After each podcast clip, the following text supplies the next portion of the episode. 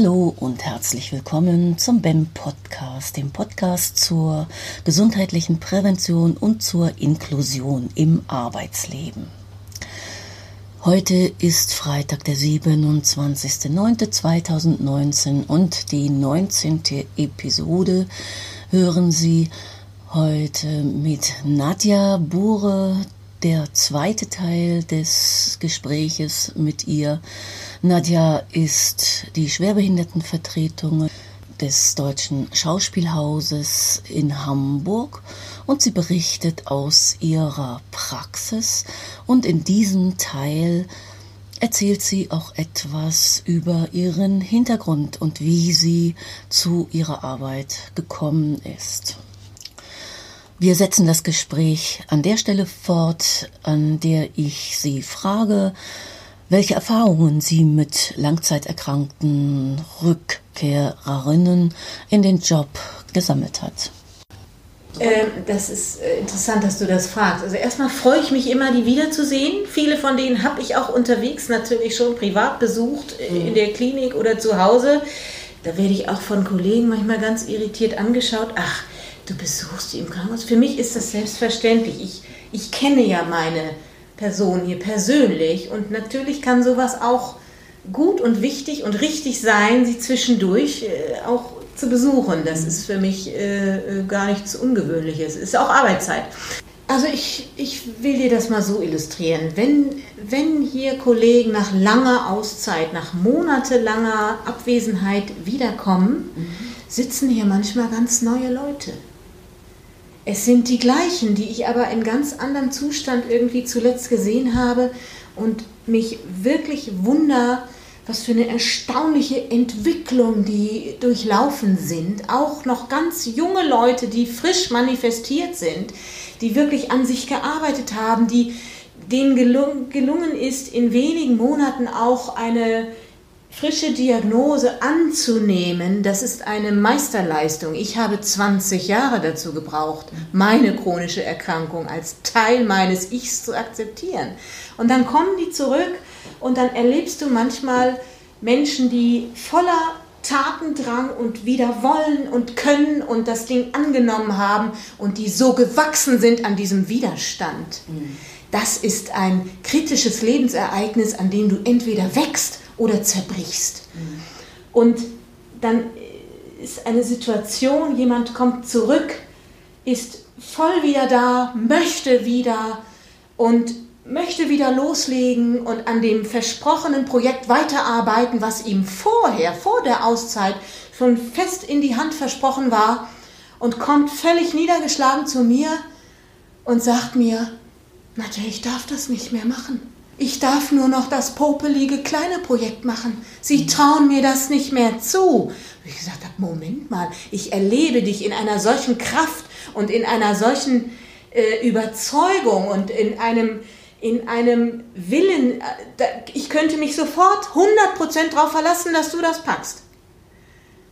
Aber kurios war, dass der Vorgesetzte, Abteilungsleiter, nicht dieses Vertrauen hatte sondern einfach wahrscheinlich nur Angst hatte vor dieser Diagnose. Das ist eine Unwissenheit, das ist eine Berührungsangst. Er stellt auch keine Fragen, er sagt dann einfach, nee, nee, du, äh, tu mal nicht so, als ob du gesund bist. Du machst jetzt nur noch das andere. Das, so, das Große ist, das ist zu viel Arbeit, das ist zu anstrengend. Und das ist doch ganz schlimm zu sehen, was das Handicap macht. Das Handicap ist nicht das, woran wir Betroffenen scheitern, sondern ich erkenne, am Handicap scheitert die andere Seite, mhm. die Arbeitgeberseite, weil sie sich nicht wirklich äh, darum bemüht, weil sie auch nicht eintauchen will, weil sie auch zu wenig weiß, aber vor allen Dingen auch den Betroffenen gar nicht zuhört oder die gar nicht so richtig miterlebt, was die an Wachstum hinter sich haben wie die gestärkt sind. Die sind sturmfest und leidensfähig sind wir auch und das ist eine Fähigkeit. Wir entwickeln eine Zähigkeit sondergleichen und das soll nicht gut sein für einen Betrieb. Das kann man sich alles zunutze machen. Mhm. Also ich könnte, äh, ich könnte sehr schöne Szenarien äh, entwerfen, wo diese gesteigerten Fähigkeiten auch wunderbar äh, dann wieder eingefügt werden können. Oder in, in, in, in neuen Kontexten oder auch im alten Kontext wunderbar nutzbar sind. Anstatt ihnen über ihren Kopf hinweg oder ohne sie überhaupt mit einzubeziehen, ihnen das vorwegzunehmen und zu sagen, nee, wir wollen dich vor, dich vor dir selbst schützen. Das ist großer Quatsch und das tut uns weh. Einfach niederschmetternd und aber sowas, sowas gibt es. Mhm. Nicht über uns, ohne uns. Das ist eine ganz wichtige Prämisse. Äh, wir sind die Experten aus Erfahrung. Warum rufst du bei meinem Doktor an? Du kannst mich fragen und ich werde dir gerne Auskunft geben, denn wir freuen uns, wenn wir gefragt werden. Man muss nicht irgendwie sich die Information mühsam über drei Ecken an Land ziehen. Wie wäre es denn mal, wenn ihr auf uns zukommt und einfach direkt mit uns sprecht und uns vertraut, wenn wir sagen, das kann ich und das andere kann ich nicht so gut. Ja. Und vielleicht dort hätte ich mal den Vorschlag, auch zu Verbesserungen uns zu befragen. Wir selber haben mitunter die besten Ideen von allen. Weil die Menschen, die das Handicap haben, sich natürlich den ganzen Tag oder, oder sehr, sehr viel damit beschäftigt haben, zumindest in, in bestimmten Phasen. Wir müssen und unser Leben damit einrichten und das kriegst genau. du nicht auf Rezept. Ja. Da ist auch jeder Arzt draußen übrigens. Mhm. Wir entwickeln unsere eigene Lebbarkeit mhm. damit und das ist, das ist auch eine hohe Kunst mhm. und darauf sollte man sich aber auch verlassen. Ja, das ist dann vielleicht eine falsch verstandene Fürsorgepflicht. Ja, auf jeden Fall. aus, aus Unsicherheit, genau. aus Berührungsangst. Ähm, da fehlt mir das Vertrauen. Äh, das, ist, das finde ich ganz schlimm. Mhm. Ja, liebe Nadja, jetzt haben wir äh, über dein Wirken viel gehört, über deine Projekte, über deine, äh, wie du das auch weiterträgst äh, an andere Schwerbehindertenvertretungen was du, deine Erfahrungen, die du gemacht hast, ist dir jetzt gegen Ende des Interviews, unseres Gespräches, noch etwas wichtig, was unsere Hörer wissen sollten? Ja, vielleicht kann man das zusammenfassend nochmal so ähm, herausstellen. Ähm, ich habe verstanden über die Jahre, dass wir bei der Inklusion nicht Verbissenheit brauchen, sondern wir brauchen eine Leichtigkeit. Wir brauchen Geduld und Spucken, verdammt viel Geduld, wenn man sich klar macht, woher wir kommen in Deutschland. Wir kommen nicht aus der Exklusion. Wir kommen aus der Exekution. Das sind nochmal drei Kilometer weiter vorne. Und sich das klar zu machen, ne, das schafft auch gleich ein bisschen mehr Verständnis dafür, dass es ein sehr, sehr langer Weg wird, auf den wir uns da machen. Mhm. Wir brauchen Geduld, wir brauchen aber auch Humor, wir brauchen eine Leichtigkeit. Und mir steckt wirklich noch äh, quer im Hals, was ich letzte Woche an der Schule meiner Tochter hörte. Auf einer Veranstaltung wollte einer, ein Lehrer aus dem Kollegium ein Witzchen machen und sagte, ja, ja, wir inkludieren, bis wir implodieren. Und das fand ich erschütternd. Und das von einem Lehrer an einer Schule, die sich eh sehr schwer tut mit den inklusiven Vorgaben, eine ganz normale Regelschule. Und ähm, ich bin kurz davor, auch nochmal äh, dazu in eine schriftliche Reaktion zu gehen, weil mhm. das kann so nicht sein, aber auch der Inhalt dieses Satzes schockiert mich. Mhm. Aber ich muss leider davon ausgehen, dass es in vielen Köpfen so zu Hause ist und Leute über so einen grässlichen Witz sogar lachen. Mhm. Deswegen braucht Inklusion Humor und Leichtigkeit mhm. und eine positive Lobbyarbeit. Wir brauchen das Wohlwollen aller. Wir können es nicht gegen, gegen irgendjemandes Willen mit Ach und Krach durchsetzen. Wir müssen es auf eine geschickte Art und Weise hervorrufen, das Wohlwollen und vielleicht auch mit einer guten Portion weiblicher Intuition unser Mühe dazugeben, dass es, dass es gelingt und dass es diese Schwere verliert. Mhm. Und dieses, oh Gott, das muss jetzt alles sein. Mhm. Nein, es kann auch spielerisch passieren. Und vielleicht sogar so, dass man es gar nicht so unbedingt merkt und hinterher sein, sagen kann, weißt du was, das war übrigens gerade sehr inklusiv. Und das wäre doch super, wenn, wenn das gelingt, es auf geschickte Art und Weise mit einzuweben, in einen betrieblichen Kontext, in einen öffentlichen Kontext, weil wir müssen nicht hinzugedacht werden, wir sind schon da. Und es ist jetzt einfach nur die Aufgabe, ein gutes, funktionierendes Miteinander zu gestalten. Da gehören alle mit an den Tisch. Erzähl doch nochmal, Nadja, äh, aus welchem Hintergrund du kommst, zu welchen Hinter was führt dich eigentlich zu dieser engagierten Arbeit äh, als Schwerbehindertenvertreter? Oh Gott, ich werde bestimmt gerade ganz rot. Gut, dass die Zuhörer das nicht sehen. Ähm, ja, ganz kurios, wie sich das so fügt manchmal im Leben. Ähm, zunächst mal habe ich entschieden, dass ich meine Diplomarbeit über mein Handicap schreiben muss über Menschen mit chronischer Erkrankung. Das war nicht nur ich, sondern das waren, mhm. es ging um die, die biografischen Lernerfahrungen im Kontext von chronischer Krankheit. Ach. So, äh, aber es war meine persönliche Baustelle. Die musste bearbeitet werden. Mein Prof sagte damals, Frau Bure, ich kenne mich damit überhaupt nicht aus, aber Sie werden es mir schon erklären. Und so hatte ich dann irgendwann 100 Seiten tiefste Auseinandersetzung, konnte mich auf der Basis dann wunderbar befreit anderen Menschen widmen. Das mhm. ist so die Basis für diese Arbeit. Ich bin raus aus diesem Selbsthass. Ich konnte es nach 20 Jahren selber annehmen, mein Handicap. Und man muss sagen, familiär führe ich die Kette der Schwerbehinderung in meiner Familie mit Stolz weiter.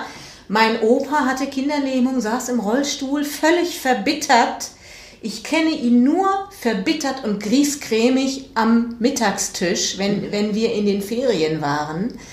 Ähm, davon hebe ich mich vollkommen ab, weil ich verstanden habe, dass wir es selbst gestalten müssen. Niemand wird unser Leben leben. Wir müssen es schon selber tun und mit sehr viel Spaß. Und mein Vater, Traugott Bure, war in den letzten Jahren seines großen Theaterschaffens auch schwerbehindert. Ich habe seinen Ausweis an mich genommen. So, nach diversen Herzoperationen und wer wäre damals auf den Gedanken gekommen, ihm eine Leistungsfähigkeit abzusprechen? Mhm. Niemand. Mhm. Im Gegenteil, er rief mich dann an aus dem Krankenhaus nach der zigfachen Herz-OP und sagte, Nadja, äh, ich habe übermorgen Theatermacher. Ich muss hier raus, verstehst du? Die Vorstellung. Ich sag, Papi, die Vorstellung kann geschoben werden. Die kann, das kann, die können irgendwas anderes spielen. In Berlin, ne? Ähm, aber er wollte auf jeden Fall diese Vorstellung spielen. Mhm. Da, er wollte es sich selbst beweisen, dass es wieder geht. Mhm. Seine Reha hat auf der Bühne stattgefunden ja. und nicht in einer Kurklinik. So, das mal dazu. Und dann haben wir aber eine Absprache getroffen. Ich sag gut, Papi, meinetwegen mach das, aber ich werde in der zweiten Reihe sitzen und werde dich beobachten, weil der mhm. Theatermacher sind drei Stunden Text.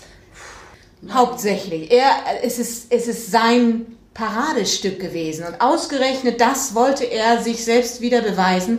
Ich saß auch in der Vorstellung mhm. und habe mit ihm abgesprochen, wenn ich was bemerke, dann rufe ich rein. Und dann werde ich rufen, Papi, hör auf. So, so, irgendwas. So, so eine Absprache hatten wir getroffen. Okay. Mhm. Und ich sage dir, es war eine der tollsten, intensivsten, persönlichsten Vorstellungen. Er hat sie nur für mich gespielt. So habe ich das empfunden. Und es mhm. war ganz toll für uns beide, in seinem Sinne hier mit dem Handicap umzugehen. Wir müssen auch die Chance haben, es uns zu beweisen. Vertraut uns. Wir werden euch sagen, was nicht mehr geht. Ihr müsst es nicht über uns entscheiden, sondern nehmt uns mit. Das ist total wertvoll. Auf der anderen Seite könnte man natürlich sagen, hm, Schauspieler mit Handicap, äh, die dann keine Chance auf Reha haben, das könnte man auch ganz kritisch sehen. Aber für ihn war das die beste Art, wieder zu spüren, es geht noch. Und zwar gar nicht schlecht. Denn unter seinem eigenen Anspruch hätte er es nicht gemacht. Das ist auch klar. Und er war ja fit wie ein Turnschuh auf der Bühne und kam abends aber am Stock aus dem Theater herausgekrochen. Es war auch seine Medizin. Und das ist doch was Schönes. Das soll man ihm dann doch auch so lassen. Das und ihm das nicht nehmen aus falscher Fürsorge heraus. Ja, ein schönes Beispiel, wie man an, einer, äh, an einem Handicap gesunden kann. Nicht? Ja, wie das ja. Denn nur wer verwundet ist, kann geheilt werden. Also, und ich spüre diese Heilung. Ich bin ja gesund. Was wollt ihr denn von mir? Ich bin gesund, so wie ich bin mit meinem Handicap. So ist meine Gesundheit. Und ich habe es so angenommen. Und ich will auch gar nicht mehr so komisch gesund sein wie du vielleicht. Ich trachte nicht mehr nach irgendeiner Normalität. Mhm. Und das ist eigentlich so, dann ist es gelungen. Mhm. Wenn man diesen Zustand erreicht, dass man es kaum noch als Handicap selbst erlebt. Ja. Und schon gar nicht als etwas, was mich beeinträchtigt oder am Leben hindert. Mhm. Um Gottes Willen, so ist es nicht. Es ist eine Bereicherung. Ich hätte doch im Leben diese tollen Menschen, mit denen ich heute arbeite, die hätte ich doch nie kennengelernt. Und die SBV, mit denen ich in den Seminaren sitze, das sind so tolle Leute. Da kriege ich unheimlich viel zurück und das ist wertvoll. Und es war nur möglich durch mein eigenes So-Sein. Also ich sehe da kein Defizit. Nee. Das Leben geht manchmal wirklich richtig schöne Wege. Ne? Ja, total. Darüber erschließen sich einfach tolle Sachen. ja. ja menschliche Begegnungen, die also eine sehr, sehr hohe Güte haben mhm. und qualitativ viel im Überlegen sind. Natürlich auch den Menschen, die nur so aussehen, mhm. aber im Grunde keine Menschen sind. Ja. Also mir begegnet unendlich viel Menschlichkeit und da bin ich zu Hause. Das ist auch mein Ressort. Mhm. Da möchte ich wirken. Ja. ja. Schön. Das ist auch mein Erleben da drin. Also das muss ich auch wirklich sagen, wenn wir äh, die Veranstaltungen, die Netzwerkveranstaltungen hier in Hamburg haben, dass das einfach eine wirklich tolle Community ja, ist. Absolut. In der man gut sein kann, in der viel Achtsamkeit ist, ja. sehr viel Menschlichkeit ja. ist und Wärme und das ist ganz schön. Ich danke dir sehr, sehr herzlich für deine Zeit, für dieses lebendige, kreative. Ich danke Gespräch. für dein großes Ohr. Es war mir ein Fest, dir ein bisschen erzählen zu dürfen. Vielen Dank. Danke. Dankeschön. Ich habe gesprochen mit Nadia Bure, der schwerbehinderten Vertrauensperson aus dem Deutschen Schauspielhaus in Hamburg. Ich möchte noch auf ein paar Veranstaltungen im Schauspielhaus hinweisen. Also äh, im Rahmen des Projektes Zeit für Inklusion 2019. Das ist ein Projekt der Senatskoordinatorin für die Gleichstellung behinderter Menschen in Hamburg. Dort äh, in diesem Rahmen werden die folgenden Termine äh, bekannt gegeben für die inklusive Entdeckertour im Schauspielhaus, die Nadja Bure führt. Das ist also Sonntag, der 3.11. November, äh, Sonntag, der 10.11. und Sonntag, der 17.11. Nehmen Sie doch einfach Kontakt auf zu Nadja Bure über die E-Mail sbv.bure, Bure schreibt sich B-U-H-R-E, at schauspielhaus.de. Das ist das eine Projekt, das angeboten wird im Schauspielhaus und vom Integrationsamt Hamburg wird das Seminar bis zum Ziel das Amt der schwerbehinderten Vertrauensperson zielsicher und durchsetzungsstark führen, angeboten. Dazu, wenn Sie daran Interesse haben, setzen Sie sich mit Anke Kaden in Verbindung vom Integrationsamt unter der Telefonnummer 040 42863 2859. Dieses Seminar wird im Übrigen ebenfalls auch in 2020 angeboten. Noch ein Veranstaltungshinweis in eigener Sache. Am 24.10.2019 im nächsten Monat also findet ein kostenpflichtiger Workshop zum Thema BEM und Datenschutz äh, statt. Da geht es um die aktuellen Auswirkungen auf die BEM-Betriebsvereinbarung und auch auf die BEM-Praxis. Hintergrund ist die äh, Europäische Datenschutzgrundverordnung und das Bundesdatenschutzgesetz, die äh, in den im letzten Jahr angepasst wurden. Dr. Eberhard Kische ist Referent in diesem äh, Workshop. Er ist der Fachmann, arbeitet schon lange zum Datenschutz und einige Hörer werden ihn vielleicht auch kennen. Er hat hier auch schon das eine oder andere Gespräch mit mir im Podcast geführt. Es hat sich tatsächlich einiges getan, auch in der Rechtsprechung, die in unserem Workshop Thema sein wird, zum einen. Und zum anderen geht es eben um Anpassungen, um notwendige Anpassungen dadurch an die BEM-BV und äh, an die Praxis. Insbesondere inter interessieren wir uns da für das Instrumentarium, das heißt also für die Anlagen und Formulare zum, zur BEM-BV gegebenenfalls, aber auch um die Formulare, die in dem BEM-Prozess benötigt werden, wie zum Beispiel das Einladungsschreiben und die Erinnerungsschreiben, was muss da drin stehen, äh, worüber muss informiert werden. Es geht um die datenschutzrechtliche Einwilligung, die früher die Datenschutzerklärung äh, war. Es geht um die Verpflichtung zur Vertraulichkeit im BEM. Das ist besonders relevant für das BEM-Team beziehungsweise für die BEM-Fallmanager, die so eine Vertraulichkeitsverpflichtung unterschreiben müssen. Und es geht um die Schweigepflichtentbindung, die wiederum wird vom BEM-Berechtigten unterschrieben und zwar für jede Aktion, die das BEM-Team oder die BEM-Fallmanager im Namen des BEM-Berechtigten unternehmen. Also in dem Fall, wenn sie mit Dritten über den BEM-Berechtigten sprechen müssen. Wenn das für Sie das Thema also wichtig ist, laden wir Sie sehr herzlich ein am 24.10. Wenn Sie sich anmelden möchten, dann doch bitte über, entweder über unsere Webseite, da gibt es ein Anmeldeformular www.ipeco.de oder schreiben Sie mir eine Mail und ich schicke Ihnen äh, weitere Informationen, die Einladung und äh, dann die, den, die Anmeldemöglichkeit zu. Unter richter.ipeco.de erreichen Sie mich. Würde mich freuen, wenn ich Sie in diesem Workshop begrüßen kann. Das war ein wenig Werbung in eigener Sache. Das nächste Podcast-Gespräch habe ich mit Ilonka Fehrmann geführt. Das ist die Schwerbehindertenvertrauensperson von Hamburg Wasser. Sie hören es ab dem 25.10.2019. Bleiben Sie gespannt und achten Sie auf sich bis dahin.